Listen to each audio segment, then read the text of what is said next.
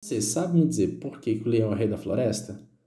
Não quero responder aqui em termos de biologia, de mundo animal propriamente dito, mas em específico em termos de atitude.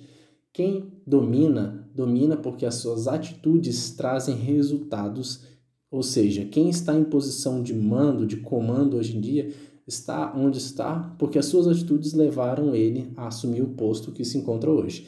E uma das coisas que demonstra que o leão é o rei da floresta são as suas atitudes. E sobre que atitude que eu quero falar aqui hoje? Sobre a atitude de você saber ter a dor da disciplina ou a dor do arrependimento. Com qual dor que você prefere conviver? Por que, que eu pergunto isso? O que, que você tem procurado? O prazer imediato ou o prazer duradouro? No pain, no gain. Você já deve ter escutado essa frase, né? Sem dor, sem ganho. O que, que você procura? A Bíblia diz que o que procura, acha. O que busca, encontra. A maioria das pessoas vivem uma, uma vida sem crescimento, sem progresso, porque elas não estão dispostas a pagar o preço da dor da disciplina. E aí, todos nós temos que conviver na vida com uma, com uma seguinte escolha: ou convivemos com a dor da disciplina, pagando o preço hoje para poder crescer, multiplicar, expandir amanhã, ou simplesmente não fazer nada hoje e lá na frente ter que conviver com a dor do arrependimento.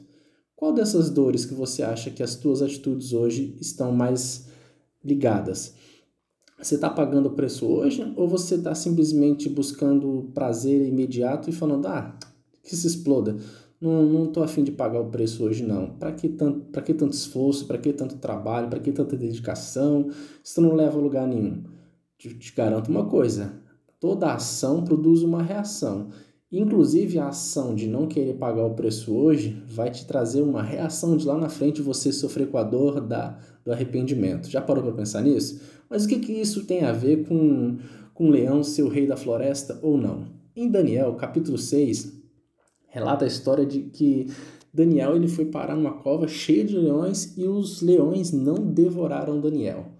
Por que, que os leões não devoraram Daniel? Em Daniel capítulo 6 diz que o anjo segurou a boca dos leões e eles não avançaram, nem um arranhão sequer fizeram em Daniel.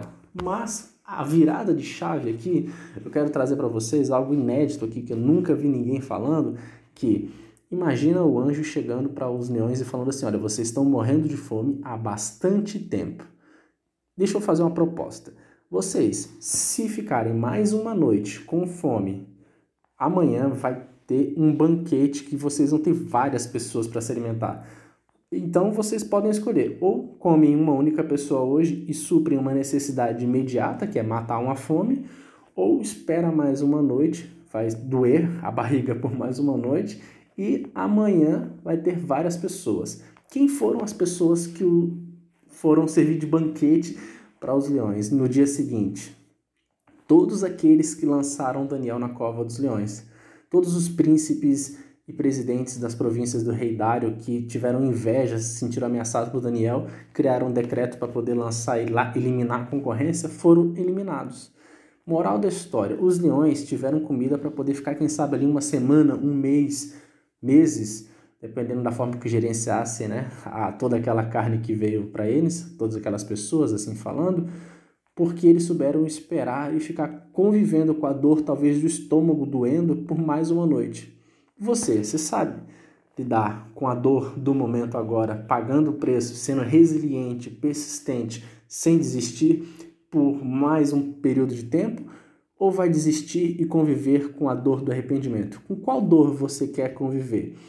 A dor do arrependimento, ela pesa toneladas, enquanto a dor da resiliência, da persistência, ela pesa algumas gramas, porque a dor do arrependimento ela dura por uma vida inteira e o preço dela lá na frente vai vir a conta e você não vai ter como pagar. Não tem mais o que fazer quando bate o arrependimento, já foi, né?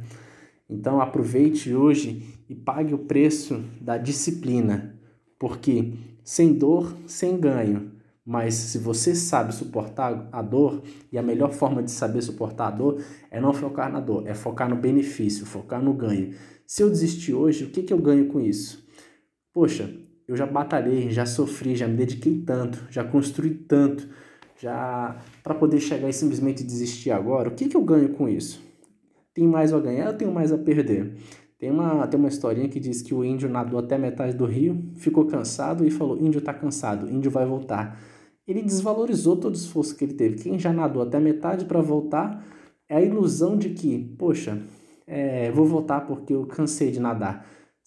Todo o esforço que ele teve para ir até metade, ele também teria para poder atravessar a outra metade que faltava, certo?